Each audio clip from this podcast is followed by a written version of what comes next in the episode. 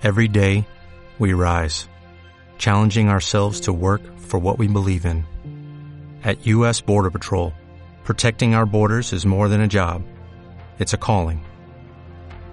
Agents answer the call, working together to keep our country and communities safe. If you are ready for a new mission, join U.S. Border Patrol and go beyond. Learn more at cbp.gov/careers. Estaba deseando que viniera usted por acá.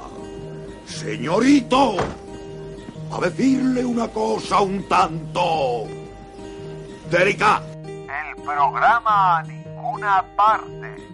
¡Que empieza!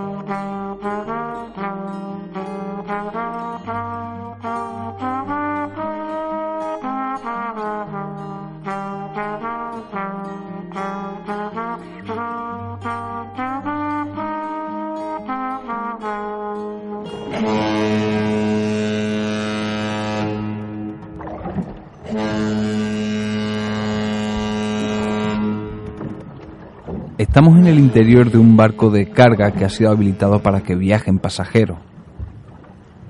Es el décimo día de viaje y quedan otros tantos para llegar a San Francisco. El puerto de salida era Hawái. Un veinteañero se dirige a la zona del barco en la que viajan los portugueses del pasaje. Ha tenido suerte de que José y su familia abandonaran con él Hawái. Y también suerte de que sea una familia que tiene algunos libros y que lean en castellano. El personaje que nos ocupa es uno de los andaluces que llegó a la isla de Hawái en el Heliópolis, un barco que partió con mucha polémica desde Málaga para repoblar la isla con trabajadores blancos. Hawái a principios del siglo XX acababa de ser anexionada por Estados Unidos y más de la mitad de su población eran japoneses o chinos que estaban quedándose con todo ese archipiélago. La situación en España no era muy buena y en torno a 3.700, 3.800 personas se agolparon para entrar en el Heliópolis y viajar hasta Hawái. El contrato era de tres años, se prometían buenos sueldos y al final de ese contrato se les daría un pedazo de tierra. Era más de lo que muchas de esas familias podían soñar en conseguir en varias generaciones. Además se pedían matrimonios jóvenes. La idea era que echaran raíces en Hawái. Huyendo del hambre, de las enfermedades y algunos también de un servicio militar de varios años, se metieron en un barco que no estaba acondicionado para tanta gente. Hubo personas que se quedaron esperando y cuando el barco ya había zarpado tuvo que volver a puerto. Hasta 500 personas se bajaron del barco. La prensa de la época dijo que intervino el gobernador español para solucionarlo todo y que las condiciones dentro del barco no eran tan malas. Lo cierto es que sí lo eran, era un barco carguero, mal habilitado para los humanos y que tenía unas condiciones de salud deplorables. En los 46 días que duró la travesía, y es que rodearon Sudamérica, pasaron por el Cabo de Hornos, algunos se quedaron a vivir incluso en países suramericanos porque ya no aguantaban más las condiciones del viaje, pues decía que en esta travesía de 46 días murieron por sarampión 19 niños y nacieron 14. Todo esto en condiciones bastante malas. En función de la hemeroteca en la que echemos mano de, de la época, pues se cuentan que todo fue más o menos correcto y se culpa a los propios viajeros de pedir más de lo que debieran. En otros, como en La Vanguardia, se dice que desde Punta Arena, Chile, anunciaban que a bordo del vapor Heliópolis, que iba cargado de migrantes españoles con destino a Hawái, se han producido hechos tristísimos. Los pobres inmigrantes han sido martirizados en toda forma y han tenido que alimentarse con manjares averiados y agua corrompida. Conocidos del público, estos hechos han producido la más viva indignación. También algunos periódicos argentinos hacían eco de las condiciones en las que había pasado el Heliópolis. En cualquier caso, llegaron a Hawái. Y se encontraron con que lo prometido no era tal. Trabajaban mientras había sol, es decir, unas 12 o 14 horas diarias, en la caña de azúcar, de manera similar a como lo hacían para, por ejemplo, el Marqués de Lario, en Granada o Málaga. La paga no era la que le habían dicho y encima tenían que comprar todos los víveres en la tienda de la empresa que tenía la explotación de aquellos territorios. Era todo muy caro. Sus condiciones eran las mismas o peores que en España, dependiendo de la familia que fuera. La mayoría estaban bajo las órdenes de capataces japoneses o portugueses. Y es que junto a los andaluces viajaron muchos lusos que ya llevaban eh, bastantes años llegando a Hawái. Hay que decir que la influencia portuguesa no solo llegaba desde Europa, también desde los diferentes territorios que habían sido colonias de ultramar de Portugal. El tipo al que vemos andando y, llegando a la zona portuguesa empieza a escuchar los cavaquinhos. El cavaquinho es una guitarra pequeña que es oriunda de Portugal.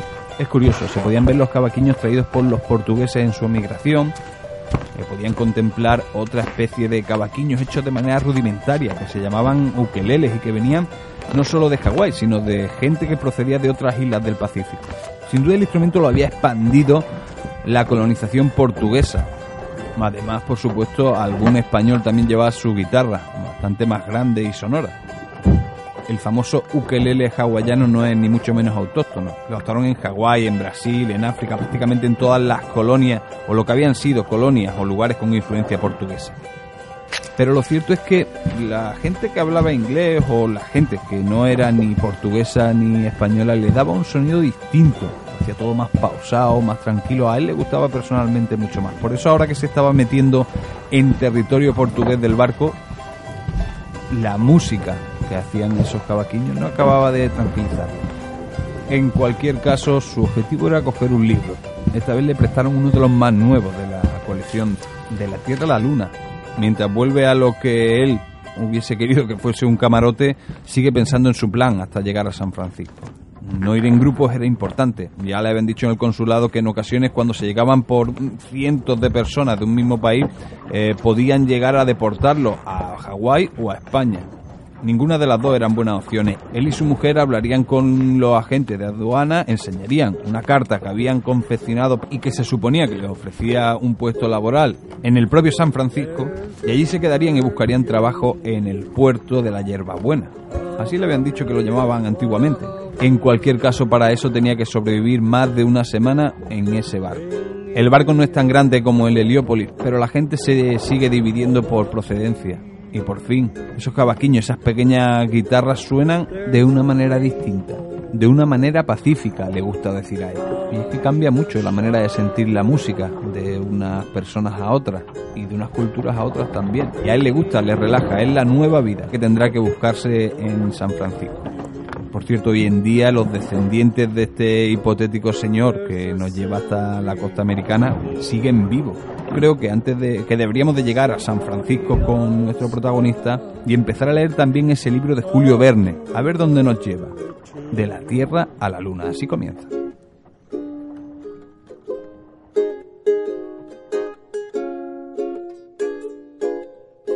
El programa a ninguna parte.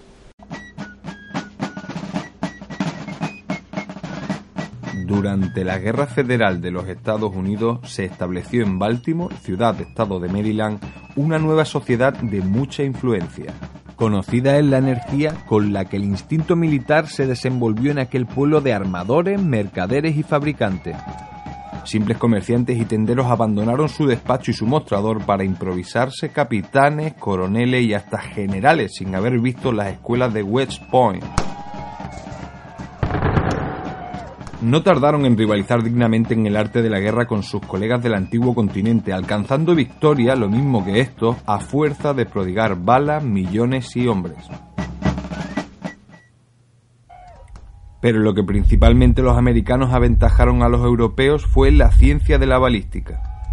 Y no porque sus armas hubiesen llegado a un grado más alto de perfección, sino porque se les dieron dimensiones desusadas y con ellas un alcance desconocido hasta entonces.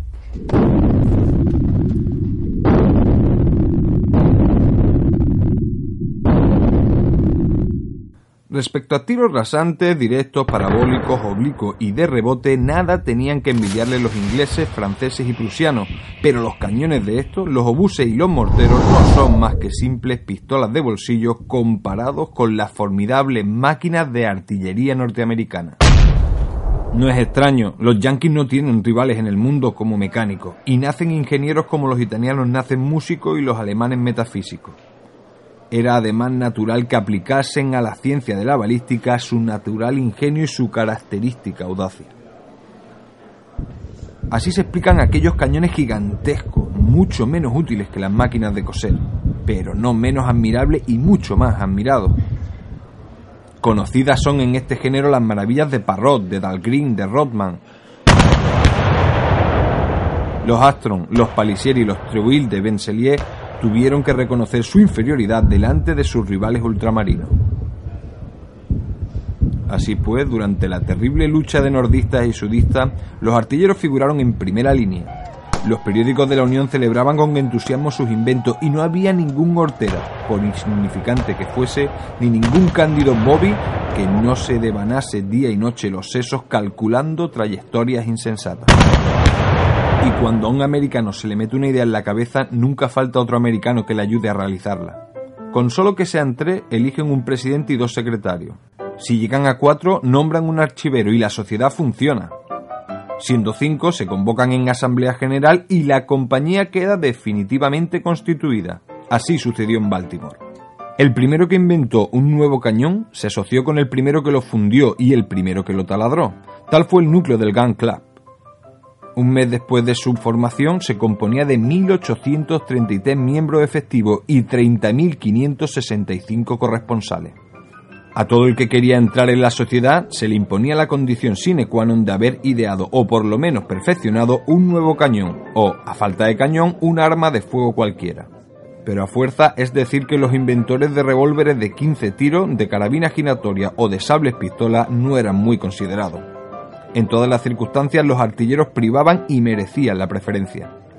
La predilección a que se les juzga acreedores, dijo un día uno de los oradores más distinguidos del Gun Club, guarda proporción con las dimensiones de su cañón y está en razón directa del cuadrado de las distancias alcanzadas por sus proyectiles. Fundado el Gun Club, fácil es figurarse lo que produjo en este género el talento inventivo de los americanos. Las máquinas de guerra tomaron proporciones colosales y los proyectiles, traspasando los límites permitidos, fueron a mutilar horriblemente a más de cuatro inofensivos transeúntes. Todas aquellas invenciones hacían parecer muy poca cosa los tímidos instrumentos de la artillería europea. Júguese por la siguiente cifra. En otro tiempo, una bala del 36 a distancia de 300 pies atravesaba 36 caballos cogidos de flanco y 78 hombres. El arte se hallaba en mantilla. Desde entonces los proyectiles han ganado mucho terreno. El cañón Rodman, que arrojaba a 7 millas de distancia una bala que pesaba media tonelada, habría fácilmente derribado 150 caballos y 300 hombres. En Gun Club se trató de hacer la prueba, pero aunque los caballos se sometían a ella, los hombres fueron por desgracia menos complacientes. Pero sin necesidad de pruebas se puede asegurar que aquellos cañones eran muy mortíferos y en cada disparo caían combatientes como espigas en un campo que se está segando. Junto a semejantes proyectiles, ¿qué significaba aquella famosa bala que en Ceutras en 1857 dejó fuera de combate 25 hombres? ¿Qué significaba aquella otra bala que en Zoradov en 1758 mató a 40 soldados? ¿Qué era en sustancia aquel cañón austríaco de Kesseldorf que en 1712 derribaba en cada disparo 70 enemigos? ¿Quién hace caso de aquellos fuegos sorprendentes de Jena y Austerlitz que decidían la suerte de la batalla? Cosas mayores se vieron durante la Guerra Federal. En el combate de Gettysburg, un proyectil cónico disparado por un cañón mató a 173 confederados y en el paso del Potomac, una bala Rodman envió 115 sudistas a un mundo evidentemente mejor.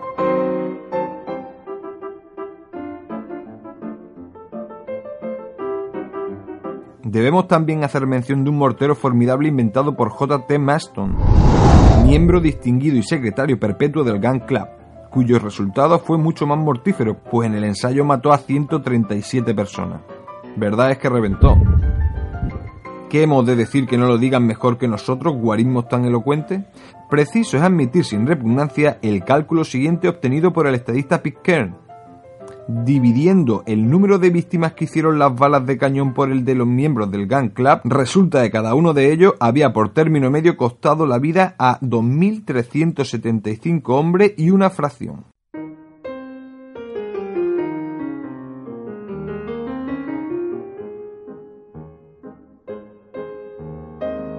Fijándose en semejante guarismo, es evidente que la única preocupación de aquella sabia sociedad fue la destrucción de la humanidad con un objeto filantrópico y el perfeccionamiento de las armas de guerra consideradas como instrumentos de civilización. Aquella sociedad era una reunión de ángeles exterminadores, hombres de bien a carta cabal. Añádase que aquellos yanquis, valientes todos a cual más, no se contentaban con fórmulas, sino que descendían ellos mismos al terreno de la práctica Había entre ellos oficiales de todas las graduaciones, subtenientes y generales, y militares de todas las edades. Algunos recién entrados en la carrera de las armas y otros que habían encanecido en los campamentos. Muchos cuyos nombres figuraban en el libro de honor del Gun Club habían quedado en el campo de batalla, y los demás llevaban en su mayor parte señales evidentes de su indiscutible denuedo muletas, piernas de palo, brazos artificiales, manos postizas, mandíbulas de goma elástica, cráneos de plata, narices de platino, de todo había en la colección. Y el referido Pitker calculó igualmente que en el Gun Club había a lo más un brazo por cada cuatro personas y dos piernas por cada seis pero aquellos intrépidos artilleros no reparaban en semejantes bagatelas y se llenaban justamente de orgullo cuando el parte de una batalla dejaba consignado un número de víctimas diez veces mayor que el de proyectiles gastados.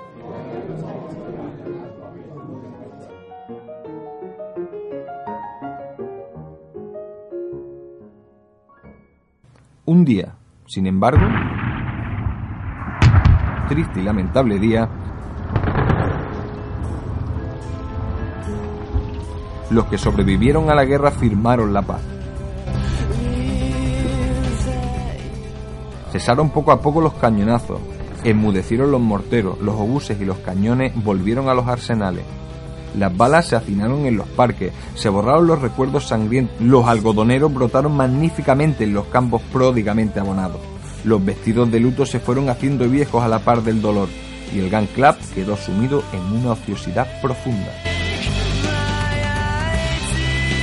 Algunos apasionados, trabajadores incansables, se entregaban aún al cálculo de balística y no pensaban más que en bombas gigantescas y obuses incomparables. Pero sin la práctica, ¿de qué sirven las teorías?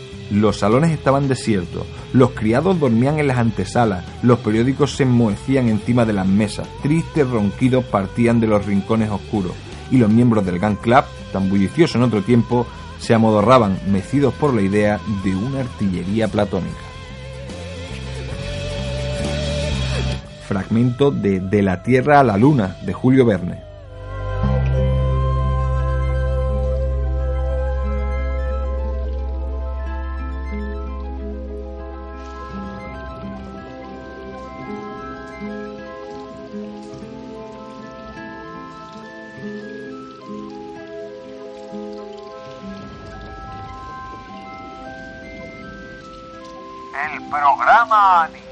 Ninguna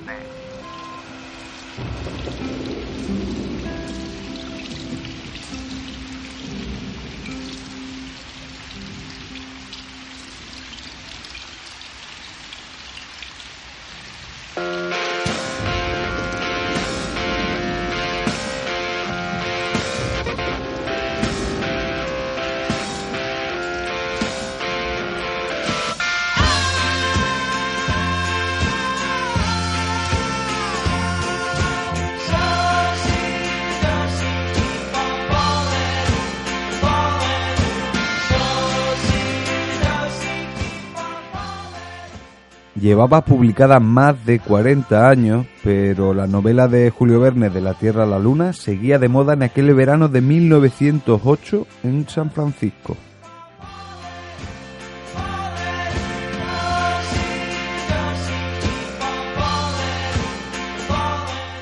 Aunque la ciudad seguía recuperándose del gran terremoto de 1906, el puerto de la Yerbabuena tenía un tráfico considerable.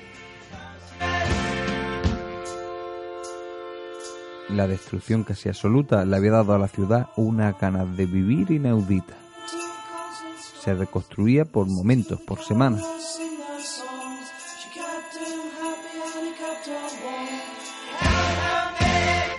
El negro era aún el color que predominaba en la ciudad. Pero San Francisco renacía a gran velocidad. Los incendios, por cierto, se habían comido casi tres cuartas partes de la ciudad, ¿eh? tan solo un par de años antes. La bahía, que por entonces no llevaba ni un siglo independizada de España, se convertiría en una de las pocas ciudades en todo Estados Unidos que sobrevivió al crash del 29 y que no lo pasó del todo mal en la década de los años 30.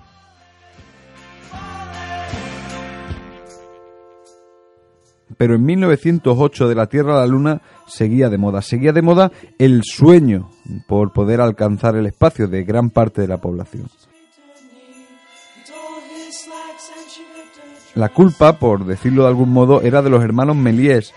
Su película de un, aproximadamente un cuarto de hora, El viaje a la luna, está inspirada directamente en la obra de Julio Verne y fue uno de los primeros grandes éxitos del cine, tanto que en muchos países pues fue recorriendo, los pocos cinematógrafos que había por entonces fueron recorriendo las ciudades exhibiéndola y más de un siglo después se ha convertido en todo un símbolo del inicio, del arranque del cine de aventuras y ciencia ficción dio para mucho, dio para que hicieran segundas partes y para que la gente se inspirara en otras obras de Julio Verne. Así que el escritor estuvo también muy presente y todas sus ideas y toda su manera un poco de hacernos vivir las aventuras estuvieron muy presentes en el nacimiento del cine, allá en el inicio del siglo XX.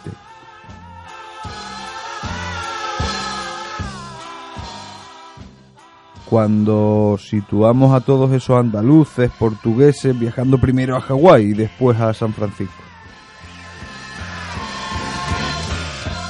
De ese propio San Francisco hay imágenes rodadas, la hemos colgado en nuestras redes sociales, están por YouTube, con que pongáis San Francisco 1906 de la ciudad eh, justo antes del terremoto. Se ve que es una ciudad próspera donde hay bastantes coches, recordemos que esto que no es algo común y bueno, es bastante curioso, si os gusta la imagen antigua seguro que vaya a disfrutar con ella. Pero es curioso, el Gun Club cuando se aburrió mandó un proyectil a la luna en la película de los hermanos Melien, El viaje a la luna, eh, podéis recordar a la propia luna con una bala de cañón en un ojo. Esa es la nave en la que llegan los terrícolas a la luna. Y se encuentra lunático, etcétera, etcétera. Pero es curioso cómo la artillería da paso a la carrera espacial.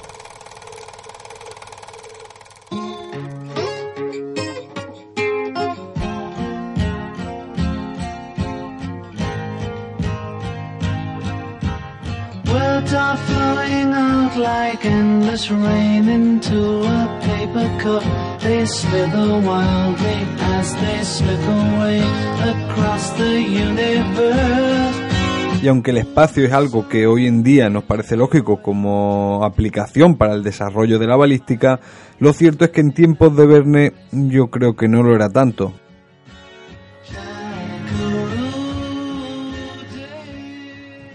es una de las cosas que hace a Julio Verne absolutamente único. Su capacidad de aplicar la lógica humana a la vanguardia de su tiempo.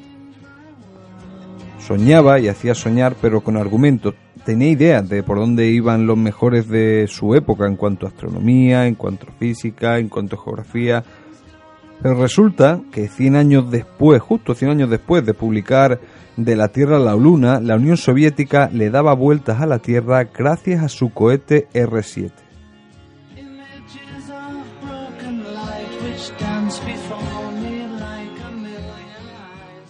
El R-7 fue concebido en un principio para poder lanzar una bomba atómica de algo así como 3 toneladas a más de 8.000 kilómetros de distancia.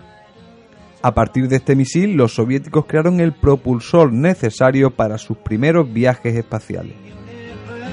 A partir de él se lanzaron las misiones de todos los Sputnik, todos los Vostok, todos los Voskhod, los Lunik, Molnia, los Soyuz, lo cierto es que toda la carrera espacial soviética se nutrió durante décadas de este desarrollo, de este salto de la balística a la conquista del universo.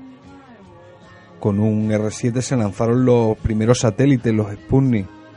Con ellos viajaron y orbitaron también un gran número de perros. En 1960 simplemente podemos contar de manera oficial hasta cinco lanzamientos con éxito en los cuales iban canes dentro. Seguro que hubo muchos más que esto. El caso es que a partir de ese R7 también Yuri Gagarin dijo aquel famoso Vámonos.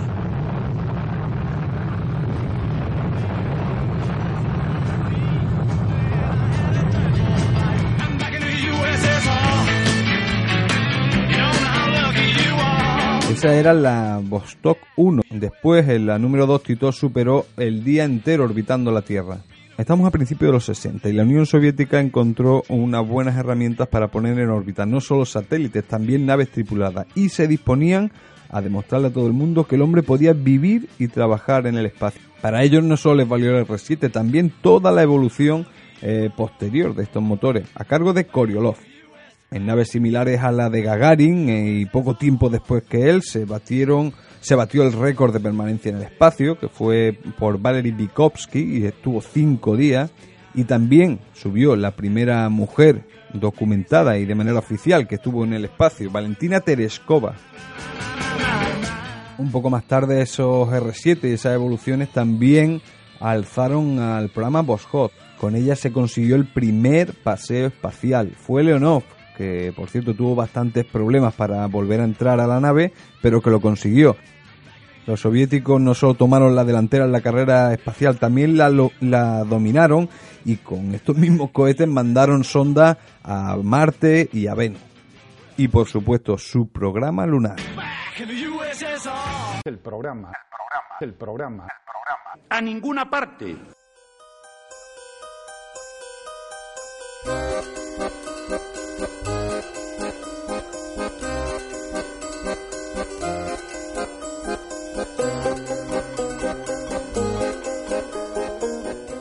Os recomiendo los artículos de Dani Marín en el blog de Nauca sobre este tema, ¿eh? bueno, sobre este y sobre casi todos los temas. Un buen sitio en el que sumergirse, ya os lo digo. Pero bueno, más allá de las primeras hazañas espaciales de los soviéticos, vamos a su programa lunar, que pasó algo más desapercibido por aquello de que los americanos consiguieron pisar la luna primero. Eso sí, no fueron los primeros terrícolas en darle la vuelta a la luna, ni mucho menos.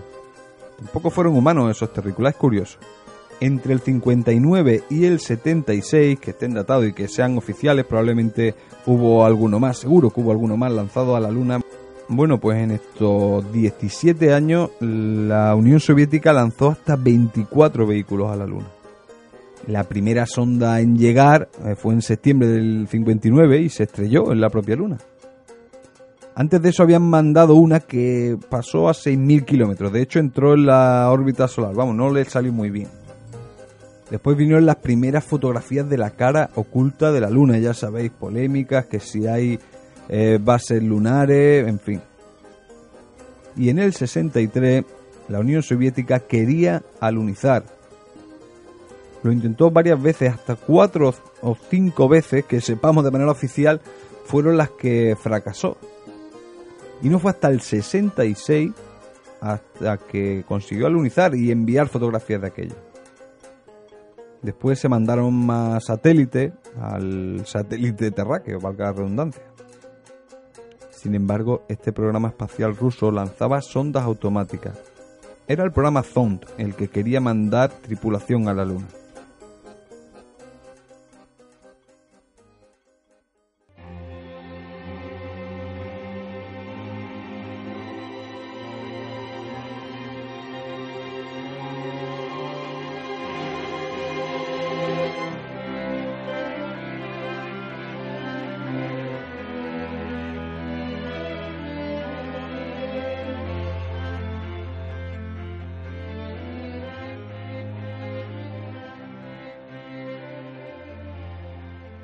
De hecho, si el Apolo 11 consiguió llegar a la superficie de la Luna el 20 de julio de 1969, la quinta misión del programa Zond del que estamos hablando se lanzó a mediados de septiembre de 1968. Como habían hecho en otras ocasiones los rusos, pues mandaron una serie de elementos en esa Zond 5, en una nave Soyuz, para ver cómo les afectaba el espacio. En este caso, la nave estuvo orbitando la, la Luna y llevaba dentro tortugas, moscas del vino, lombrices, semillas. La buena noticia es que la Zon 5 pudo regresar a la Tierra y aunque cayó en el Océano Índico tenía una gran sorpresa. Cuando abrieron la cápsula se dieron cuenta de que las tortugas aún vivían. Así que aunque no pudieron contarlo, sí que fueron los primeros terrícolas en ir a la Luna y volver a la Tierra con vida. Lo de Astron, Aldrin y Colin, bueno, fue mucho más espectacular, está claro. Estuvieron mandando tortugas que se sepa hasta bien entrada la década de los 70. Por cierto, después intentaron mandar más animales, años después, no todos sobrevivían a los viajes, más animales que no fueran perros, evidentemente, con los que la USA experimentó en un principio Eso sí, lo que está claro es que fueron los primeros seres vivos en viajar más allá de la órbita terrestre, ¿no? Si lo- los perros que habían eh, utilizado con anterioridad, pues le habían dado vueltas, como mucho, vueltas a la Tierra. Las tortugas no, las tortugas llegaron a la órbita lunar, eh, orbitaron alrededor de la Luna y volvieron.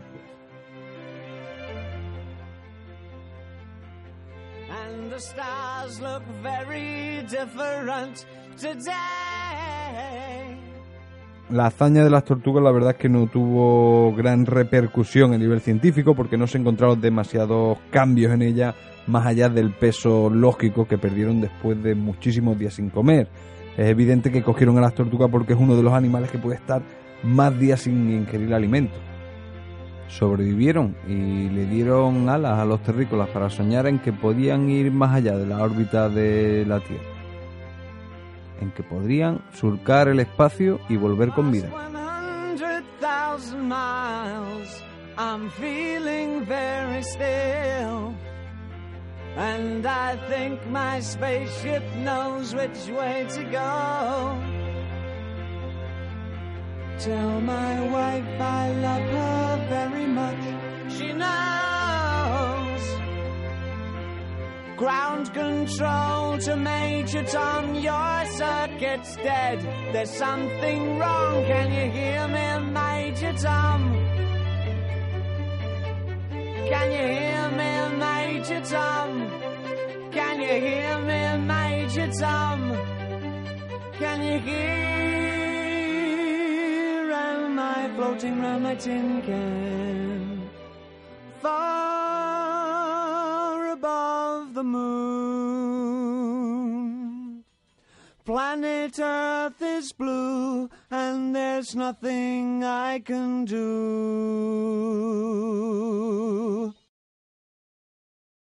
El programa a ninguna parte.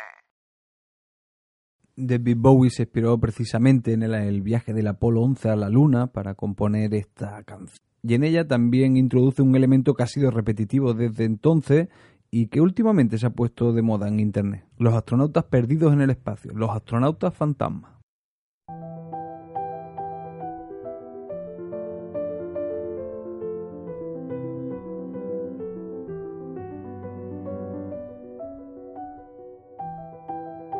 Dicho de otro modo, cosmonautas que fueron lanzados en misiones y que perdieron la vida en ellas sin que ninguna de las naciones que los representaban y a las que pertenecían los reconociesen.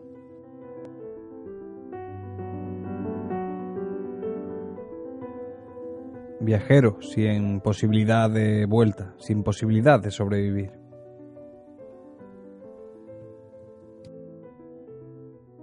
se le han atribuido astronautas fantasmas prácticamente a las principales potencias espaciales, a Estados Unidos, a China, pero sobre todo a la Unión Soviética.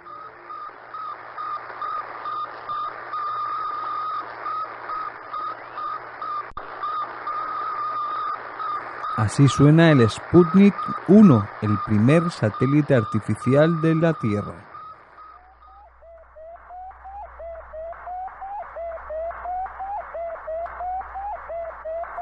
La principal fuente de estos supuestos viajes fallidos de los soviéticos estaba en la azotea de un edificio de Turín.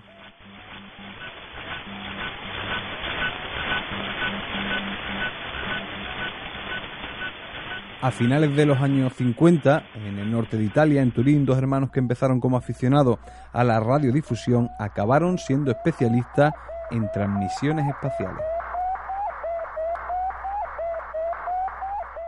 Se trata de los hermanos Giudica Cordiglia.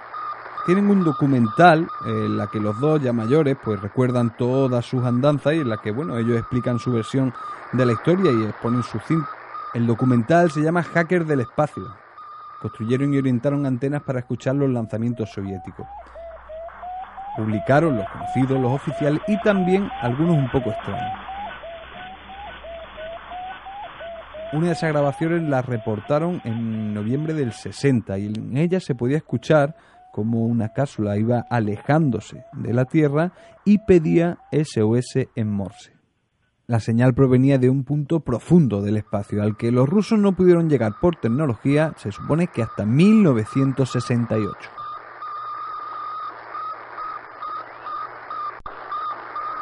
Tienen bastantes grabaciones, bastantes polémicas y muy pocas se pueden contrastar con los archivos que desclasificaron los rusos cuando cayó el telón de acero. Si os interesa el tema de los astronautas fantasmas, hay que decir que muchas de las leyendas que circulan hoy en día por internet simplemente se hacen eco pues de leyendas urbanas. Otros fueron misiones en las que no se enviaron a humanos y otras simplemente no constan. Si vais a echarle un vistazo, os sugiero que miréis antes la enciclopedia Astronautics, terminado en x.com. Si buscáis ahí como, como nauta fantasma, os van a dar una lista y es una guía muy buena para empezar a indagar sobre el tema. Ahí os van a descartar pues, los principales bulos. Hay muchísimos, ¿eh? merece la pena mirar. Cuando la URSS desclasificó muchos documentos de la carrera espacial, prácticamente todo, en ellas se reconocían algunos accidentes que, bueno, no habían sido puestos a la luz hasta entonces. Amén de otros muchos fracasos que sí salieron publicados en su momento, pero que ganan en detalles con estos archivos desclasificados. Nosotros nos vamos a quedar con uno de los más famosos. Se trata del caso de Vladimir Mikhailovich Komarov, amigo íntimo de Yuri Gagarin, que por cierto era el hombre suplente en la misión en la que Komarov perdió la vida. Esa fue la misión Soyuz 1. La Unión Soviética ya estaba empezando a experimentar la posibilidad de crear una estación espacial y hacer pruebas al respecto era lo que tenía que hacer Komarov en esta Soyuz 1.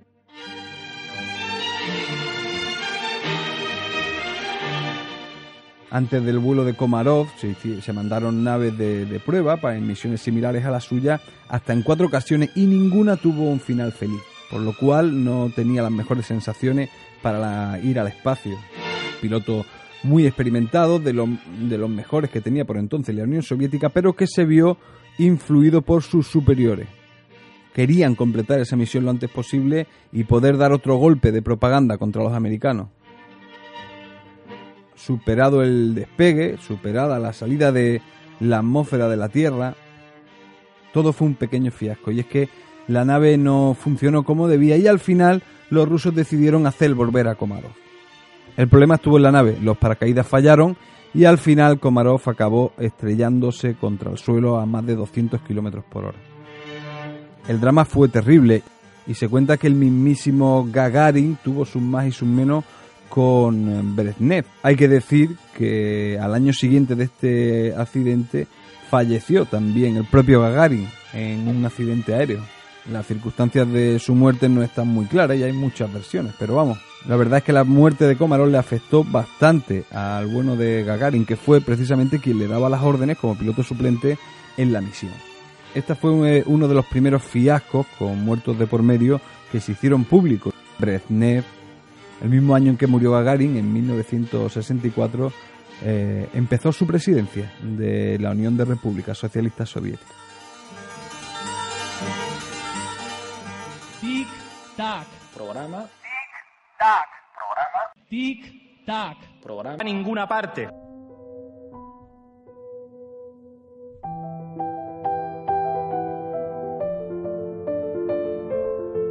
Así pues, Komarov fue oficialmente el primer fallecido en la carrera espacial soviética.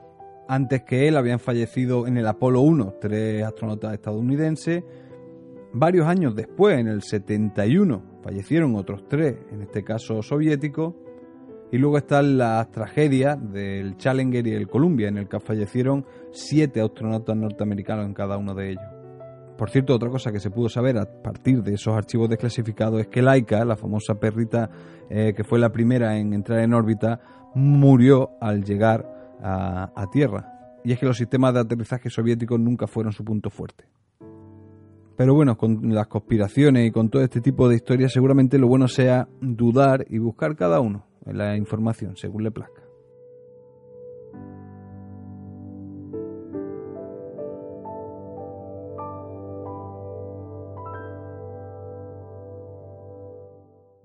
El programa a ninguna parte. Sin duda, el espacio ofrece preguntas, respuestas e inspiración para prácticamente todas las disciplinas de la vida. Pero también contiene las peores condiciones, las más duras para el ser humano. Por ejemplo, así, esto es lo que se escucha en la misa.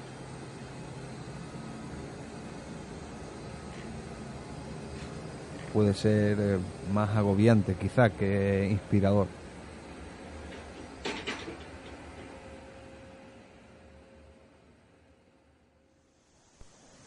Tendremos que volver al espacio, pero eso será en otro programa. En este nos vamos a quedar con la recomendación, con el sabor de un libro. Viene bastante bien por varios motivos.